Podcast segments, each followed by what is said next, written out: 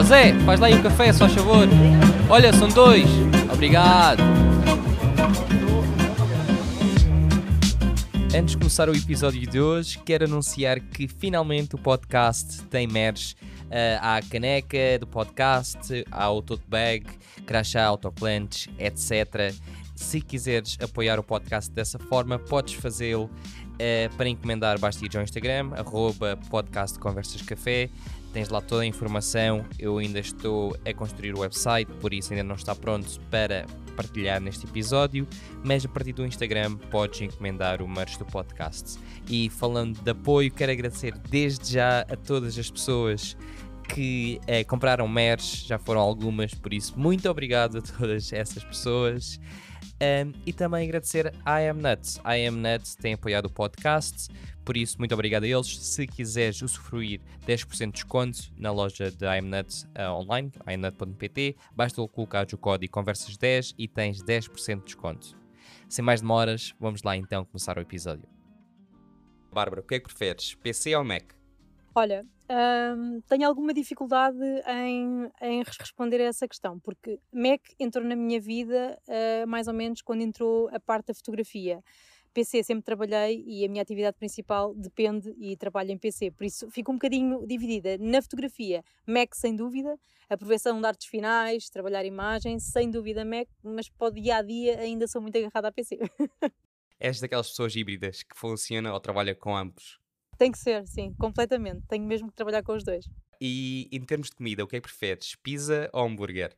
Essa pergunta é super difícil, Ricardo.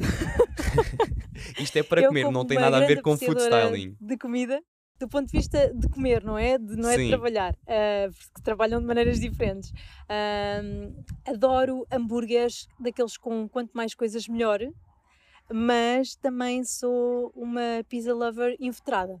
Por isso é muito difícil tenho mesmo, mesmo que escolher? Tens mesmo que escolher. Imagina, só podias escolher um. Então Era o fim escolher... do mundo, só podias escolher um. Ah, então vou escolher. Vou escolher pizza. Pizza? Boa. pizza sempre dá para, para dividir com alguém, enquanto o hambúrguer é um pouco mais uh, individualista assim, a não ser quando tens filhos, que eu não sei se tu tens, uh, alguém quer sempre provar, seja do que for que tu pediste, por isso tens Sim, sempre é estar verdade. a partir do momento que tens um filho a partilhar tudo o que tu vais comer, por isso é do povo. Quer queiras, quer não. Sim, partilhas sempre. E para terminar esta parte assim mais, uh, mais pervinha, qual é a máquina fotográfica que estás a usar agora? Neste momento tenho uma Canon R. Uh, então já estás no mundo das mirrorless? Já. E o que é que achas? É uma grande diferença para ti? Uh, achas que é vantajoso? Olha, foi uma grande diferença para mim, um, porque eu fui procurar uma máquina que respondesse àquilo que eu precisava. Eu trabalhei estes anos todos, até início deste ano, com uma velhinha 760D, que, que, me fez fazer muitos trabalhos, que me fez muito feliz, que me fez querer evoluir no mundo da fotografia, mas um, tendo em conta o meu lado de food styling também e o objetivo de pôr as pessoas a comer com os olhos, eu precisava de uma máquina que me preenchesse principalmente ao nível da cor, ou seja, que quando tu disparas uma, uma fotografia, Ricardo, fosse o mais semelhante possível àquilo que, que os teus olhos veem. E muitas das vezes, às vezes, eh, perguntam-me, quando eu dou formações, aquela frustração das pessoas que estão a tentar fotografar com o telemóvel ou com a sua própria câmera, em que tu estás a ver uma coisa, mas disparas a máquina ou o telemóvel e quando olhas para aquilo que disparaste não é propriamente aquilo que os teus olhos estão a ver. Por isso, foi isso que eu procurei nesta máquina e estou super, super contente. Enche-me completamente as medidas. Ainda bem, e já tocaste nesse ponto, tiras fotos, também que és food stylist. Para quem não conhece, quem é que é a Bárbara Tomás? Uh, bem, então, a Bárbara Tomás uh, tem 39 anos, uh, é Product Marketing Manager da Bimbi Portugal a tempo inteiro, ou seja, este nome grandalhão em português, gestora de produto, cá em Portugal, e nos tempos livres, férias e fim de semana, é apaixonada por fotografia de comida e também food stylist. E também mãe. E também mãe, sim. De uma filha que vai fazer 11 anos na semana que vem. Por isso, tempo livre é quase zero. Sim, tempo livre, o meu tempo livre é todo praticamente gasto com trabalhos como freelancer, uh, Ricardo. Uh, tenho a sorte da maior parte dos clientes também que já me procuram uh, saberem que eu sou uma pessoa que tem um trabalho de, das 9 às 6 e que tenta ocupar os buraquinhos, mas as pessoas normalmente aceitam o facto de eu poder trabalhar a um feriado ou meter férias para projetos que assim o justifiquem e também fim de semana. Por isso, tempo livre tenho pouco e a família queixa-se, é uma queixa cá em casa. e quando é que começaste a fotografar? Porque já iremos tocar na parte do food stylist, mas quando, como é que começaste a fotografar? Olha, foi muito, foi muito interessante uh, porque uma coisa veio antes da outra. Ou seja, para, tu querias primeiro tocar na parte da fotografia, mas não conseguir a fotografia sem passar pelo food styling. Ok. Então, um, muito resumidamente, um, eu sou terapeuta da fala de formação, nunca exerci, trabalhei seis anos como delegada em formação médica, a minha filha adoeceu, eu despedi-me em 24 horas, fui vender bimbis, estou a ser o mais rápida que eu consigo. Uh, entre outras coisas, tinha uma linha de acessórios uh, onde emprestava os meus acessórios todos às apresentadoras da TVI, do Big Brother e tudo mais, para ocupar o tempo enquanto a minha filha recuperava. Graças a Deus ela recuperou, mas enquanto eu vendia bimbis, eu vinha de uma venda super agressiva da área de, dos medicamentos uh, e, e, ao fim de um ano a vender bimbis não era propriamente aquilo que, que eu queria. Tenho o maior dos respeitos por todos os nossos agentes, já passei por lá, sei o que custa, mas eu vinha mesmo de uma venda super agressiva. Imagina o que é tu vires sete anos de uma venda altamente agressiva de negócio e estares em casa a ser o mais querida possível uh, a fazer felizes famílias com o robô de cozinha. Por isso, o meu, a minha postura uh, e a minha forma de estar não se coordenava com a área de negócio, mas eu fiquei apaixonada pela empresa. Por isso fui convidada fui convidada não, houve uma oportunidade de candidatura para trabalhar no departamento de receitas, eu não sabia o que é que era, candidatei-me e depois fui convidada a ingressar no departamento de receitas. Foi aqui que começou a parte do food styling, porque nessa altura em que eu entrei, a equipa teve que sofrer uma, um crescimento e uma divisão, e eu já tinha dado apoio à Joana, uh, que era quem estava responsável na altura por essa parte na, na revista, em todos os projetos da BIMI Portugal, e teve que se tomar uma decisão. Uma de nós teria que ficar na parte de desenvolvimento de receitas, que ficou a Joana, que ainda hoje é responsável por todas as receitas desenvolvidas em Portugal, e tinha que ficar uma pessoa ligada à imagem. E deram-me assim um bebê espetacular para a mão que se chamava Coordenação de Fotografia de uma revista mensal em Portugal. para quem, vamos voltar atrás, era terapeuta da fala, vendeu medicamentos, fez acessórios, mas tinha imensa garra e vontade de trabalhar. Então eu fiquei com a parte da coordenação fotográfica de todos os projetos. Um, fotografia cá em Portugal um, e passei a desenvolver muitos skills de food styling, que eu nem sabia que era assim que se chamava e isto aconteceu em 2013. Pronto. Um, como deves imaginar, a ver, trabalhar uma equipa multidisciplinar ao longo destes anos, começou a nascer o bichinho da fotografia, porque começas a interessar-te, começas a perceber, um, começas a, a, trabalhar com pessoas espetaculares que te ensinam este mundo e o outro, e foi assim que surgiu a fotografia, ou seja, foi no decorrer da coordenação fotográfica de uma equipa multidisciplinar que eu me apaixonei pela fotografia de comida. Foi assim que ela apareceu. Mais ou menos ali em 2015, 2016. Então, antes disso, tu não eras fotógrafa ou não te consideravas fotógrafa, não tiravas não, fotos nem nada? Não, sempre, sempre tirei fotografias, imensas fotografias, ou seja, era a fotojornalista de, de família, salvo seja.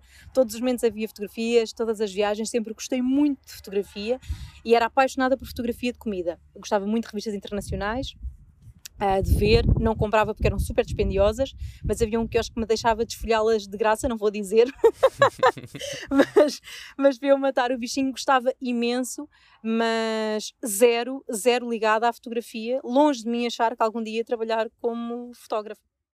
Sim, claro. E para os ouvintes que estão a ouvir isto, uh, explica um pouco o trabalho de uma food stylist e a diferença que essa pessoa tem comparado a um fotógrafo ou fotógrafa, porque às vezes nós juntamos todos no mesmo saco sim, e são sim. trabalhos completamente diferentes, certo? Completamente diferentes. Ou seja, como eu estava a dizer, eu tive o melhor do mundo da fotografia de comida porque eu ingressei uma equipa multidisciplinar, como eu estava a dizer, a dizer onde nós temos um fotógrafo, uh, um prop stylist, também vamos passar por lá, um food stylist, quem cozinhava, quem ia às compras, quem arrumava, quem, ou seja, havia para tudo, ou seja, a semelhança das equipas que há muito lá fora, ou seja, grandes produções e de revistas internacionais nos Estados Unidos, na Austrália, uh, no Reino Unido, não, não, não referenciando outros países nórdicos que também têm ótimas revistas de alimentação, mas normalmente nesses países e nesses locais há revistas, há equipas multidisciplinares. Cá em Portugal, e muito bem, como tu disseste, às vezes somos todos metidos no mesmo saco porque está jeito, por uma questão de orçamento, por uma questão de dou uma perninha aqui, dou uma perninha ali, mas sim, somos pessoas diferentes. Eu acabei por, ao fim destes anos todos, compilar na mesma pessoa o trabalho de food stylist e de fotógrafa, mas não de prop stylist, só em casos muito específicos. Então, chamando os dois pelos nomes, fotógrafa é a pessoa que tira a fotografia final, food stylist é a pessoa que prepara a comida para a fotografia. Cá em Portugal é muito misturado com a pessoa que faz todo o a arrumação dos tarecos à volta. O prato bonito, o pano mal enjeitado, um talher assim vintage, isso lá fora é chamado prop stylist, ou seja, isto vem do cinema, uh, dos aderecistas, que lá são chamados também prop stylists, e nós adotámos esse termo para cá e lá fora sim há estas equipas. Quem prepara a comida para a fotografia, que nesse caso é o que eu gosto de fazer, o que eu mais gosto de fazer, o prop stylist, com quem tu já reuniste e que sabe que tu vais fazer uns canelones maravilhosos e que ela vai querer pôr num fundo de madeira ou com uma toalha aos quadradinhos, porque é uma coisa mais italiana, pronto, mas há um trabalho em equipa. O que acontece muitas vezes cá, e voltando atrás ao que tu disseste, é uma pessoa só fazer todo, uh, toda esta função, estes três trabalhos, e ainda cozinhar, não é? Salvo seja, porque há trabalhos que ainda pedem para cozinhar, um, num só, ou seja, por diferentes motivos orçamento, voltar a repetir, orçamento, porque a pessoa sabe fazer, por uma data de razões. Mas no fundo há papéis diferentes dentro uh, de uma fotografia de comida e realmente se puder haver a benesse de uma equipa multidisciplinar, eu acho que quando cada um sabe muito bem aquilo que deve fazer, nós não somos, pelo menos no meu caso, eu não sou boa a fazer tudo e acho que ainda não sou boa a fazer muitas coisas. Por isso, uh, o meu nível de, de food styling e dedicação que eu tenho ao longo destes anos todos é completamente diferente se me pedirem para fazer o styling de uma fotografia, escolher o prato e o fundo. Também o faço, mas não é o que eu mais gosto de fazer. Ou seja, um, dá, dá muito trabalho, tenho que pesquisar muito, tenho que estudar muito o que é que é esperado e depois não é só isso. Quando tu não trabalhas para ti, trabalhas para outros, há sempre a questão de não defraudar as expectativas da pessoa que te pede alguma coisa. Por isso, eu acho que cada um no seu papel é o melhor que temos a fazer. Claro, é isso mesmo. E falando na parte do de food stylist, que é uh, food styling, é assim que se diz, certo? Food styling? Sim, food styling, sim. Food styling ou food stylist, sim.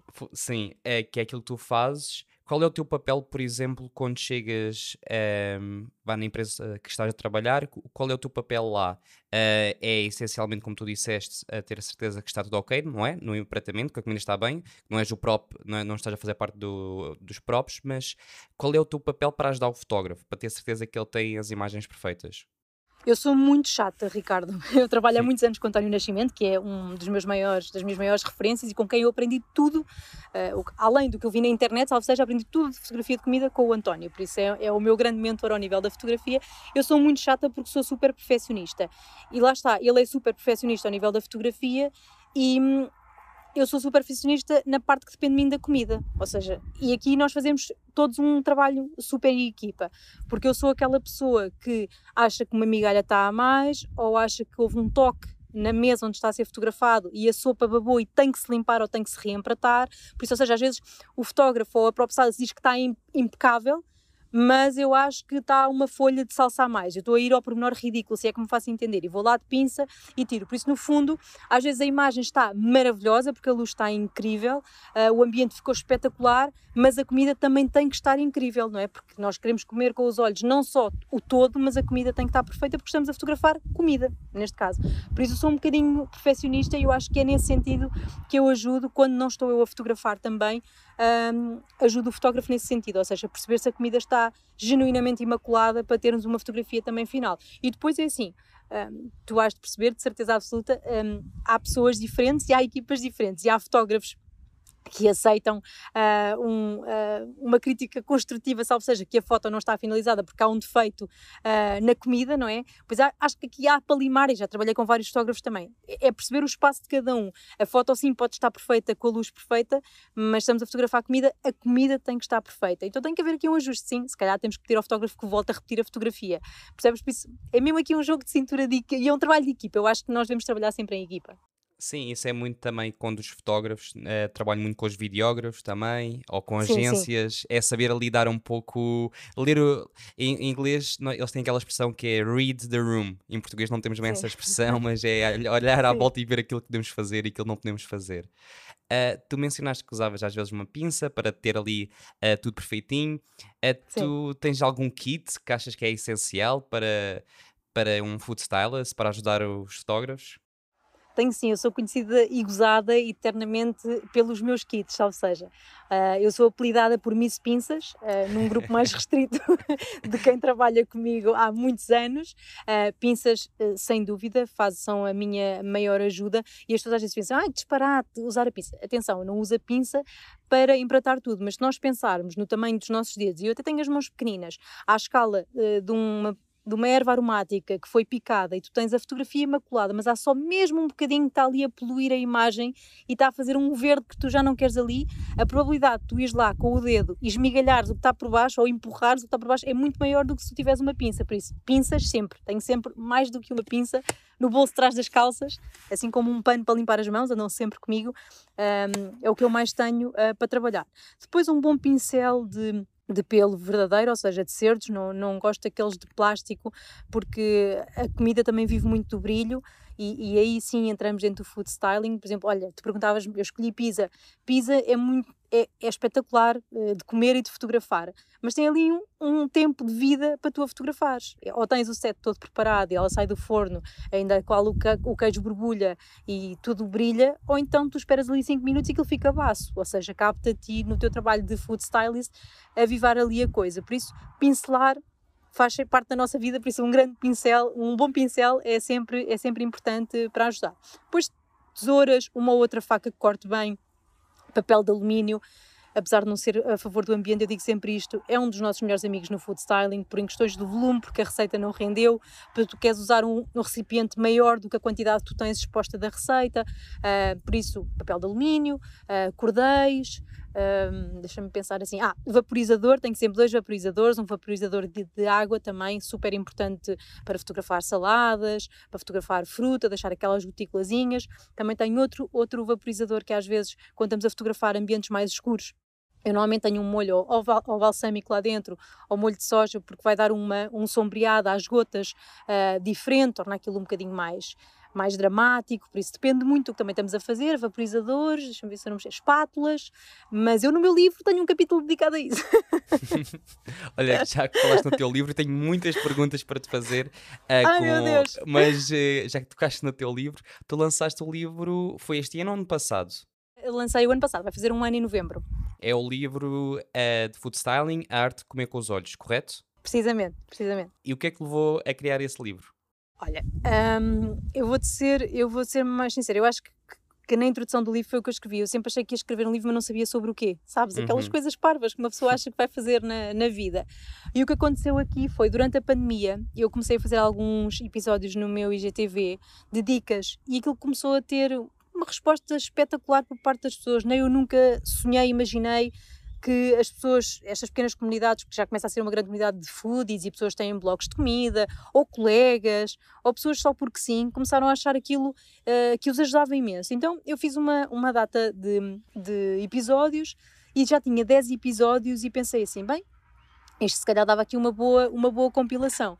Nisto nós, entretanto, estávamos em altura de pandemia e eu tinha muitos pedidos e tenho ainda muitos pedidos uh, para fazer workshops. Uh, é um pedido uh, constante e eu, por vários motivos, e, e, e eu normalmente dizem-me sempre que eu me exponho, mas eu sou muito sincera. Um, eu ainda não avancei tanto, se calhar por, por, por insegurança do que. Porque eu já dei muitas formações, mas são internamente, já cobri cerca de quase 200 pessoas em formações, mas é num ambiente em que eu me sinto em casa e, e, e, ou seja, foi um presente, não foi tipo uma coisa que tu pagas, ou seja, eu tenho sempre muito, muito medo de fraudar as expectativas das pessoas, por isso, supostamente, devia ter saído primeiro dois workshops anuais e só depois o livro, mas pronto, a vida troca-nos as voltas, uh, uma grande amiga sabia que eu tinha aquilo em gaveta, tu tens que lançar, tu tens que lançar, pronto, e eu, pronto, passei aquilo para o papel e fez o livro, foi assim. E agora o livro está disponível uh, em todo o lado ou só podem comprar através de ti? Como é que isso funciona?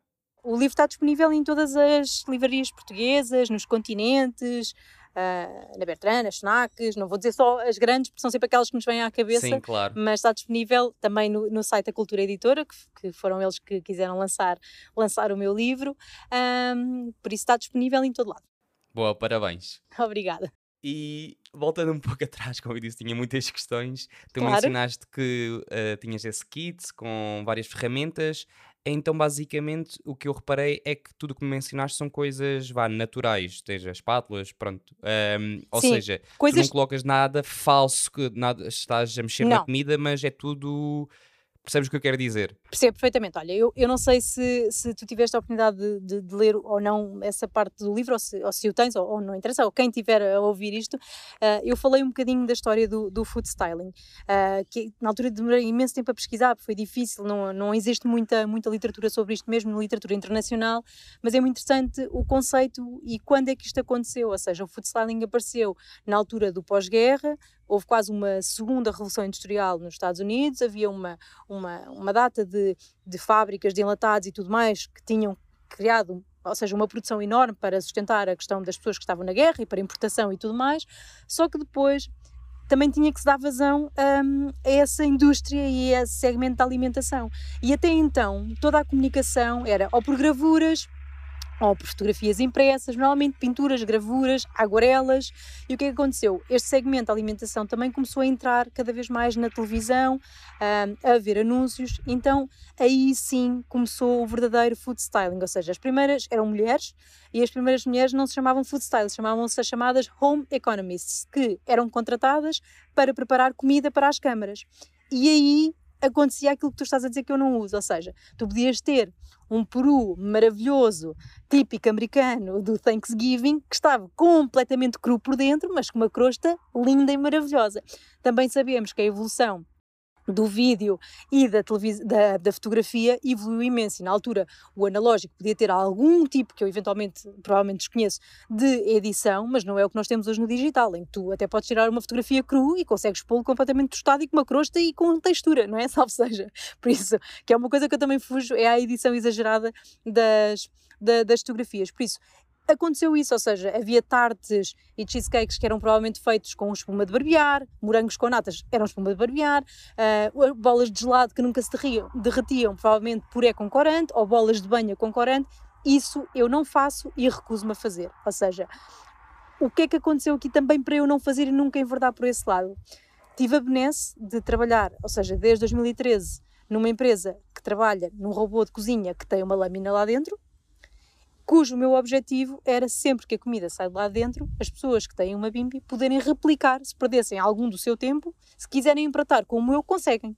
Por isso, ou seja, eu não uso nada, corantes, geis, nada, não há nada que eu faça. A única coisa que me podem perguntar é se eu tenho algum cuidado.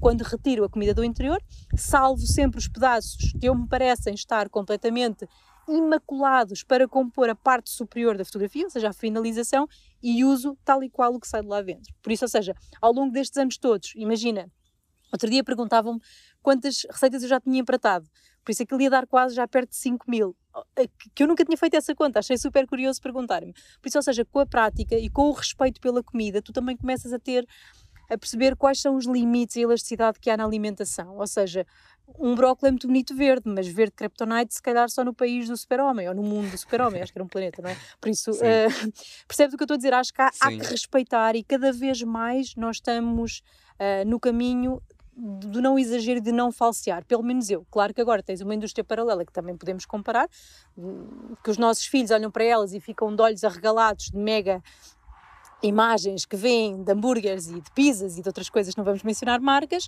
e que nós não sa- sabemos perfeitamente como é que aquilo é feito e que a realidade não é assim. Faz parte, a imagem dessa marca sempre foi assim, por isso eu acho que eles devem continuar. Agora, eu nas minhas fotografias não. Sim, eu acho que, para não falando dessa marca, eu acho que já vem muito de trás. Que eu Sim, como, essa e eu outras. como, também, eu também Eh, como, atenção, eu sou cliente. Mas eu acho que já vem, aquela publicidade já vem muito de trás, porque eu já vi também como é que eles fazem essas imagens, Claro. como tu deves ter visto. E eu acho que, como tu disseste e bem, não faz parte de ti, eh, depois vem também de cada um, e eu acho que a indústria está a ir para um lado mais natural, mais Sim, realista, por assim dizer. sim. De uma consciencialização muito grande, É. eu acho que, que, é, que é importante que isso aconteça também. Sim, e de, olha, tocando no ponto do teu livro, ainda não tenho, mas prometo vou comprar e depois Ah, vou colocar uma foto no podcast, no Instagram do podcast para veres e para todos verem, porque eu acho que também é bom apoiarmos uns aos outros. Um, e a razão que eu te convidei, não sei se te lembras, foi já há imenso tempo. Foi. Houve alguns ouvintes que mencionaram o teu nome. Disseram que, ah, tens de falar com a Bárbara, tens de falar com a Bárbara. Por isso é que te convidei e quero agradecer a esses ouvintes. Já não lembro do nome Eu quero pessoas. agradecer a toda a gente e agradecer-te a ti, porque eu acho sempre que não tenho nada para transmitir às pessoas. Fico super ansiosa, como eu estava a dizer, nervosíssima sempre. Não, mas nós temos sempre, e já te partilhaste imenso. Eu vou só puxar aqui mais um bocadinho por ti, se não te importares. Claro, Eh, claro. Tu mencionaste que, pronto, não era tudo verdadeiro, não é? Comida verdadeira, mas eu sei que tens alguns truques, porque eu fui a pesquisar um pouco sobre ti, vi alguns dos teus vídeos que colocaste, não me engano, no ah, IGTV. Sim. eh, e um truque que me fascinou, e eu nunca pensei nisso, foi o queijo. Deves saber o que é que eu estou a falar. Sim, o do hambúrguer. Sim, isso mesmo. Pronto, Se puder é- explicar esse processo que eu achei super engraçado, juro-te, achei mesmo muito engraçado. há, há vários processos para fazer aquilo. E atenção, eu gosto sempre de dizer aqui uma coisa, e eu também escrevi isso. Eu não sou a dona do conhecimento. Eu pesquiso imenso. Há coisas que me saíram ao longo dos anos por trabalhar e por empratar tantas receitas que o senso comum, Ricardo, com a prática, te faz inventar e reinventar-se a ti próprio para conseguir salvar uma situação, ou porque um gelado estava a derreter e assim não resultou, ou porque um ovo estava queimado e vamos tentar fazer outro estrelado diferente para não queimar. Ou seja, acho que chega uma altura em que tu também tens de reinventar. Mas atenção, eu leio imenso e eu pesquiso imenso. E há coisas que eu fui juntando daqui, dali e no fundo, não é? Nós somos, para mim, eu acho que nós somos um ser em, em constante aprendizagem. E no dia em que eu souber tudo, por favor, levem-me daqui, que isto deixa de ter, isto deixa de ter piada. Mas o do queijo, por acaso, eu, eu tinha lido uma coisa semelhante, eu já não lembro o que era, mas eu pensei, vou experimentar isto de maneira um bocadinho diferente. Ou seja, a eureka não saiu toda da minha cabeça. Atenção, não fui eu que inventei todo aquele truque. A roda já Então, foi para inventada há quem quer tempo. fotografar, eu vou explicar, quem quer fotografar hambúrgueres ou outra coisa qualquer com aquele queijo super derretido, o meu conselho é coloquem-no de molho em água morna ou água quente, deixem-no lá estar, montem o vosso hambúrguer e depois vão conseguir posicionar o queijo e, ou seja, e torná-lo completamente maleável sem ele estar a desfazer, ou seja, e em fio. O que é que acontece? Vocês conseguem dar aquele ar maravilhoso que querem todo direitinho e aconchegado ao hambúrguer, porque ele fica maleável, mas sem estar plenamente derretido, que é a maior dificuldade. Uma coisa que eu não fiz, porque eu não tinha gás nesse dia no meu maçarico, ou seja, para quem depois quer dar o outro toque final, Ricardo, depois de montares o queijo, eu- o que tu podes fazer é, depois de ter estado maleável, moldares o queijo, a fatia de queijo ao hambúrguer, porque ela fica, ou à carne, ou whatever que tu tens, fica super maleável, tu podes finalizar para para fazer aquele efeito fio derretido, dar com o maçarico e aí puxar. Estás a perceber o que é que eu estou Uhum. a dizer? Sim, estou. Pronto, aí já vai fazer aquele efeito derretido mesmo ah, fio. Pronto, por isso podem dar de maçarico que vai resultar também. E são aqueles pequenos truques que que uma pessoa também, com a experiência, como tu disseste, é ir vendo, aprendendo, vai, vai ganhando esse conhecimento também. Há um truque, se tu me deixares partilhar, que eu acho que não, Sim, não- claro, eu, eu ainda não fiz, tenho para fazer um vídeo sobre gelados, porque eu tenho centenas de dicas para partilhar com as pessoas sobre gelados. Mas um deles, e este não partiu de mim, foi de uma rapariga que chegou a trabalhar comigo numa ação de fotos, que era pasteleira e tinha imensa prática com, com doce e gelados, e nós estávamos aflitos para desenformar. Sabes aqueles gelados de pauzinho? Ou seja, que tu tens a forma e depois tens que puxar para, para desenformar o gelado. Sim.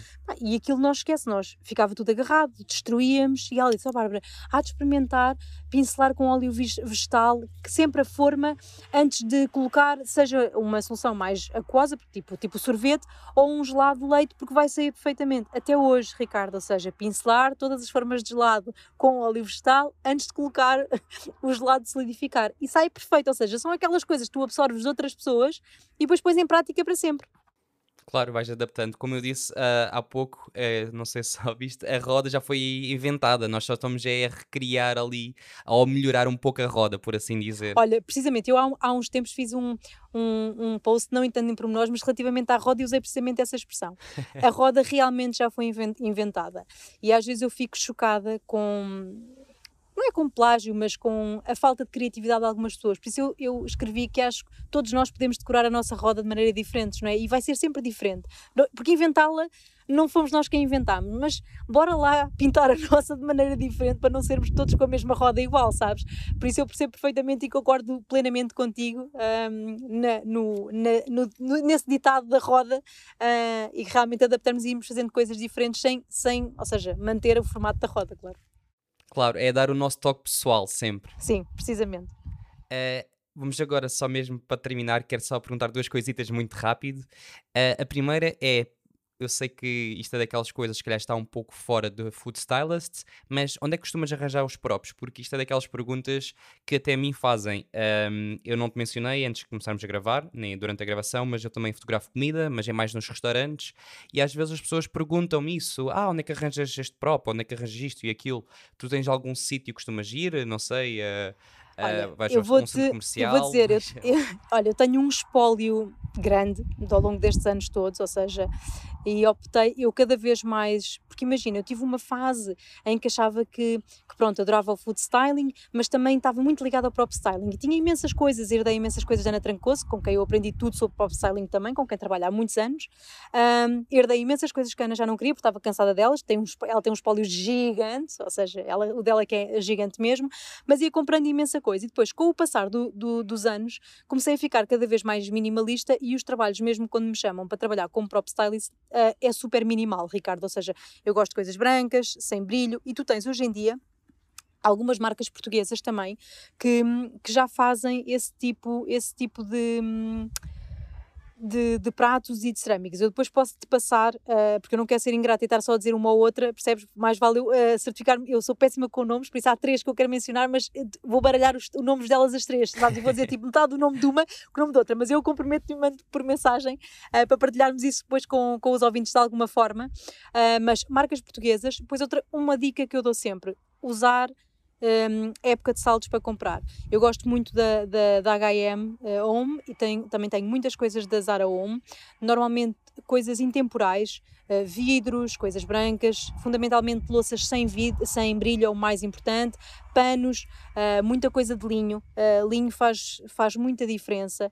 Uh, uma dica que eu dou muitas vezes, às vezes porque os panos de linho são caros, comprar guardanapos na, na Zara Home, ou seja, há guardanapos de linho que sai muito mais barato e vem em dois e dá perfeitamente para fazer a vez de pano ou de um fundo de linho a fingir.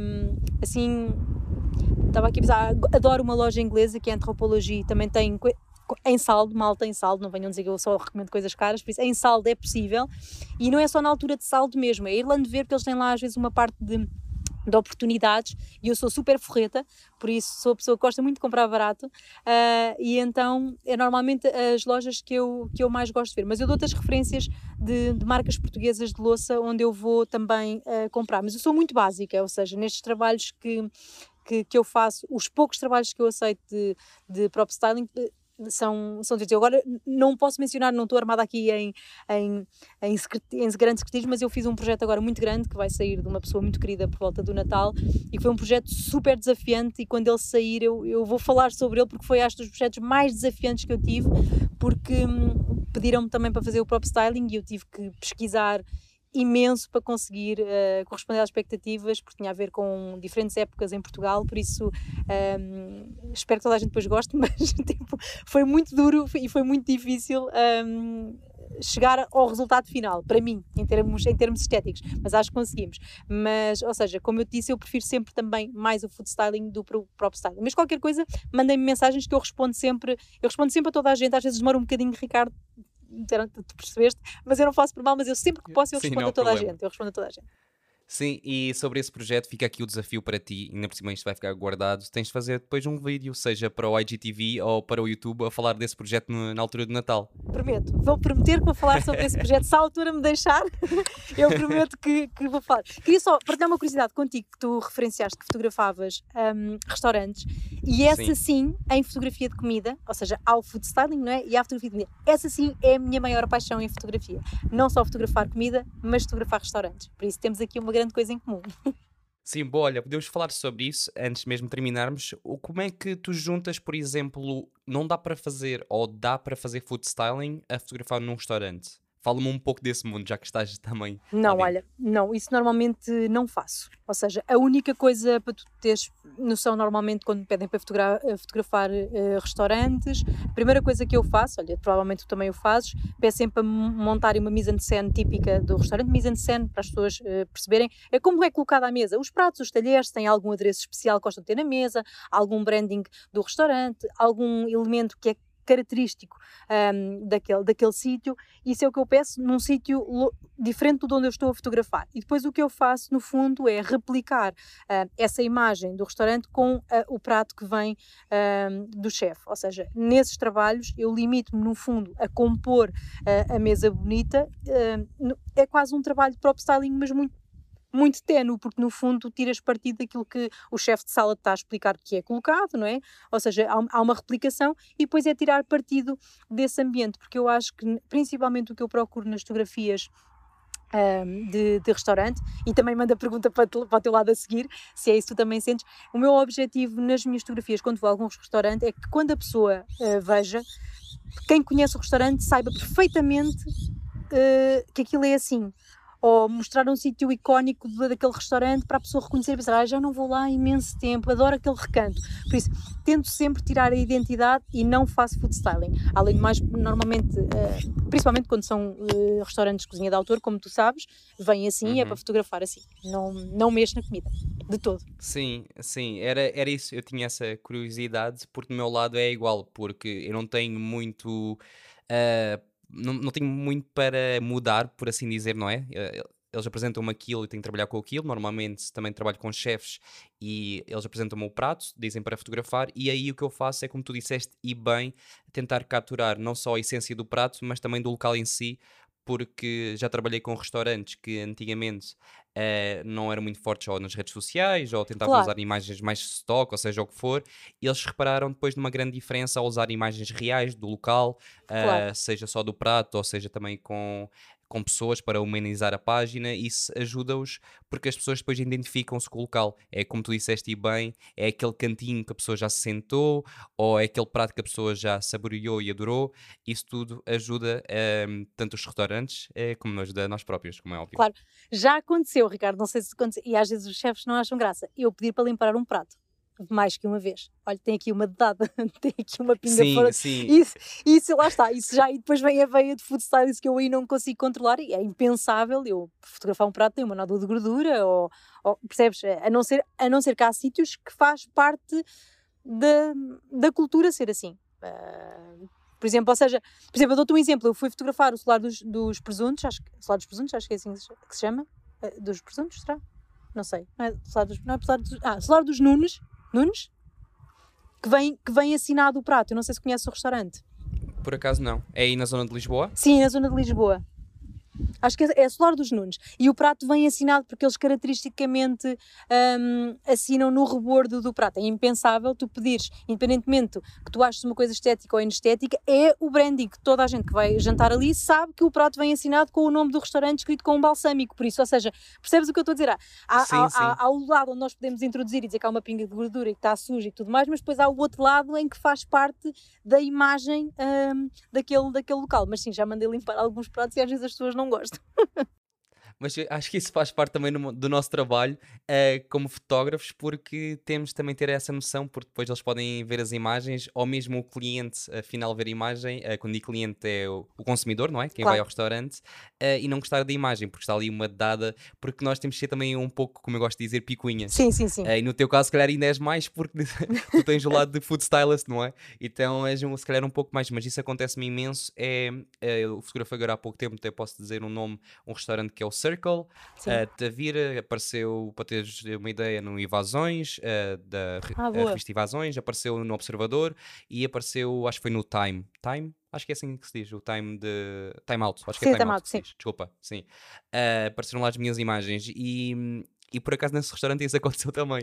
O, o chefe uh, preparou um, ehm, a comida e deu-me um prato que se via uma dedada de gordura. Claro. Eu virei para ele e disse: Olha, desculpa, consegues limpar? E ele por acaso foi logo: Ah, sim, desculpa, eu é que não reparei, te agarrei no prato e passei-te logo. Isto são pequenas coisas que para quem também está a ouvir, não tenham medo de falar sim, com as pessoas. Precisamente, podem, acho, claro que sim. Às vezes, sim, às vezes eles podem não gostar muito, ah, ah, pode acontecer, mas nós temos de mencionar, porque depois a imagem final é que conta. Mas o nosso, e o nosso objetivo é dar o melhor do, do, local deles, por isso eles têm que perceber que nós estamos a trabalhar em equipa com eles, ou seja, se nós pedimos a ajuda de, de limpar uma coisinha que não está bem, é porque realmente é para melhorar, para melhorar a imagem. Eu já tive duas situações caricatas, eu não me quero alongar mais, porque isto se calhar tens que cortar, tens que me cortar o fio, não, mas tive uma situação caricata em que este mundo acaba por por ser pequeno, eu já não sei onde é que foi, mas a pessoa que estava a cozinhar conhecia-me. E quando conhecia-me das redes sociais, atenção, eu tenho uma comunidade pequeníssima, mas por algum motivo me conhecia. E quando uhum. colocou o prato, disse: oh, menina, Bárbara, veja lá se está tudo em condições.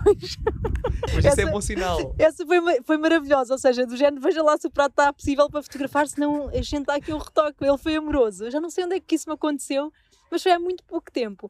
E tive outra situação, como eu fotografo, um, provavelmente já conheces as minhas fotografias, em sítios completamente fora da caixa, não é? Uhum. Uh, ou no chão do restaurante, eu fotografo em sítios mesmo completamente onde eu acho que tem uma textura ou um elemento qualquer. Também tive um. Chão, cadeiras. Tive um chefe que torceu o nariz porque eu estava a, fazer, a fotografar. Uh, a receita fora da mesa.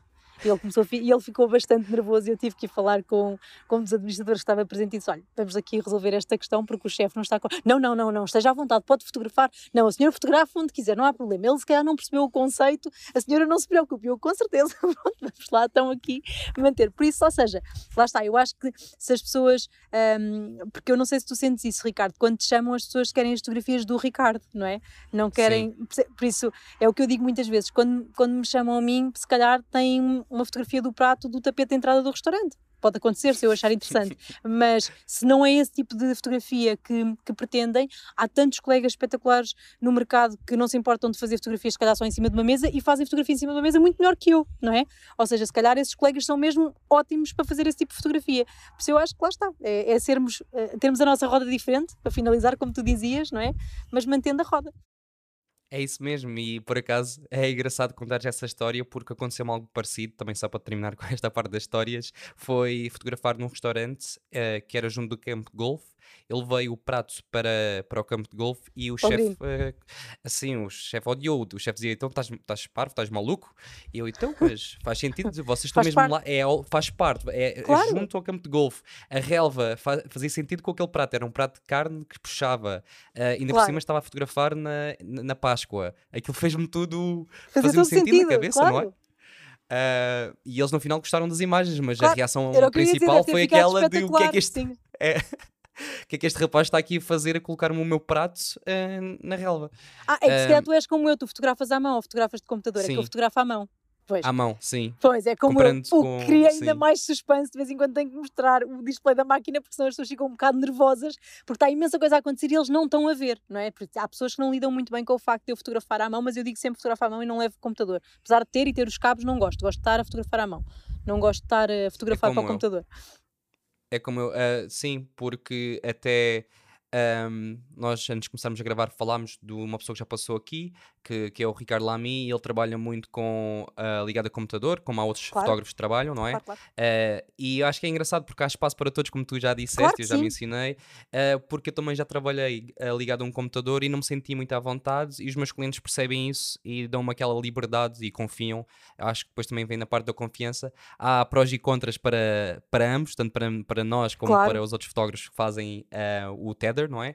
Mas eu acho que isso vai sempre depender mesmo de cada um. Por isso, quem está a ouvir isto, há espaço mesmo para todos. Eu acho que há para todos mesmo, sim. Bárbara, para terminarmos, que já vai longo e eu sei que prometi também que era algo rápido e estás aí nas tuas férias, que eu sei que queres aproveitar. Um, que dica é que achas importante partilhar para quem gostaria de ser food stylist, para além de comprar o teu livro, como é óbvio? Olha, eh, Perguntam-me imensas vezes isso e lá está. E agora eu vou voltar à parte da, da insegurança e do achar que temos. Eu ainda tenho muito para aprender do que, do que aquilo para dizer. Olha, eu acho que observar é super importante e depois a resposta que me dão é: ah, mas não há food stylists que deixem assistir ao trabalho. Eu adorava ser sua assistente ou ser assistente de um, de, de um food stylist. Eu, eu acho que é, é muito importante mesmo pesquisar, ler, perceber e pôr em prática. Ou seja, se uma pessoa quer mesmo ser food stylist, se não tem a sorte, porque eu costumo dizer, eu tive a sorte e a benesse de ingressar uma equipa destas e poder apaixonar-me cada vez mais por esta, por esta profissão, um, que, que vou, vou, investindo nela também, por, porque farei ela fazer parte do meu dia a dia. Mas eu acho que as pessoas devem, devem pôr em prática, ou seja, se não há uma oportunidade comercial ou de trabalho uh, imediata para experimentarem, começarem com as receitas deles em casa, ou seja, não é preciso uma pessoa cozinhar bolos todos os dias, mas for fazer um bolo, se calhar, porque não, experimentar fazer uma dica qualquer que viu numa página portuguesa ou numa página internacional, uh, ou pôr em prática se fez, viu um hambúrguer, por acaso viu o meu vídeo, nunca fez um hambúrguer, mas na semana que vem faz um hambúrguer. Tentar pôr em prática e fotografar, eu acho que é tentar um, experimentar, ou seja, começar com o que tem em casa. E o fotografar aqui, a intenção não é o fotografar profissionalmente, porque tu podes ter pessoas só dedicadas ao food styling que não querem enverdar pelo campo da fotografia. Quando eu digo fotografar, pode ser com um telemóvel. Isto para quê? Para ter noção do que ainda podemos ou não corrigir, ou se achamos que fica expectativa, ou seja, temos uma determinada expectativa do que estamos a empratar um, e a pôr direitinho, e essa imagem, porque os nossos olhos veem uma coisa e às vezes a imagem diz-nos outra coisa. Por isso, é muito, ajuda-nos sempre muito nós corrigirmos a nós próprios. Eu faço exercício comigo, tirar uma fotografia rápida e perceber isto está bom ou não está bom. Porque em termos de portfólio também é importante nós termos um registro do nosso trabalho, por menos profissional que a fotografia pode desaparecer, nós temos que mostrar alguma coisa que sabemos fazer. Por isso eu acho que é começar por casa. E faz todo o sentido. E hoje em dia temos tanta inspiração uh, online e em revistas que eu acho que não há mesmo desculpas, é mesmo começar. Completamente. Eu só queria fazer mesmo uma pergunta final, sei que estou a dizer isto há algum tempo, mas agora lembrei-me uma coisa. Claro Diz-me. uh, por exemplo, quando tu estás a fazer um trabalho, tu tens de ter mais ou menos tudo pronto, certo? Quando, uh, para quando a comida te aparece à frente, entre aspas, para colocares lá no setup, certo? Ou como é que tu costumas fazer essa Olha, parte, dessa logística? É um bocadinho mais trabalhoso. Eu vou-te vou -te explicar. Quem, quem trabalha comigo uh, sabe. Normalmente, imagina, eu tenho um cronograma por dias de trabalho com a ordem que vai ser fotografado cada uma das receitas essa ordem vai ditar a ordem de preparação de quem está na cozinha a cozinhar de todas essas mesmas coisas. Todos os pratos que têm finalização podem ficar prontos e não finalizados. São única e exclusivamente finalizados. Por exemplo, uma coisa que leva um molho. Por exemplo, imagina um ovo escalfado uh, com um molho qualquer. Agora está-me a faltar o nome daquele molho clássico que se põe por cima do ovo escalfado. Também estou bem. Isto é das férias, tenho que me dar um desconto. não é Bernese, que horror de disparate. Como é que se chama um molho com que servem os ovos escalfados? Que horror. Pronto, estou-me a dar uma branca. Um, mas imagina, podes ter tudo pronto, mas não está, não está, a pessoa que está a trabalhar comigo está, está separada, ou seja, escalfa-me o ovo, prepara o molho e só no momento em que o fotógrafo está preparado, o styling está feito pelo próprio stylist, ou o ambiente, ou eu já preparei, se for eu que estiver a fazer, é que vou empratar. Ou seja, por isso está controlado ou seja, a sequência de preparação das receitas, bem como a sequência de finalização das mesmas receitas. Não sei se eu, se eu fui clara a explicar, a explicar isto. Sim, sim, sim, sim. Foste, assim assim foste. como a outra coisa. Quando, quando estás a trabalhar numa equipa multidisciplinar, imagina, para tu teres consciência, há uma receita, um, há uma reunião da Joana, quem preparou as receitas, por exemplo, neste caso da Bimi, posso dar o exemplo da Bimi Portugal, de quem preparou as receitas, fala comigo e nós as duas falamos com a Ana Trancoso, que é a nossa própria stylist, e avaliamos que tipo de recipientes é que a Ana eventualmente poderá usar. Ou seja, nós dizemos à Ana queremos um Pirex, mas é a Ana que escolhe o Pirex. Percebes o que eu estou a dizer? Mas há uhum. já uma, uma organização dos recipientes de que vão ser utilizados e a ordem de entrada de preparação e de finalização das receitas. Por isso, eu sou super rígida nestas coisas. Nestes, seja projetos em que eu não estou a coordenar, em que vou mesmo só como food stylist, faço questão também às vezes de ajudar com a minha metodologia. Até à data nunca ninguém me disse que não e correu sempre muitíssimo bem o ser organizado. É por isso quando tu vais fotografar a restaurantes tens uh, senhoras na cozinha com medo de ti e te...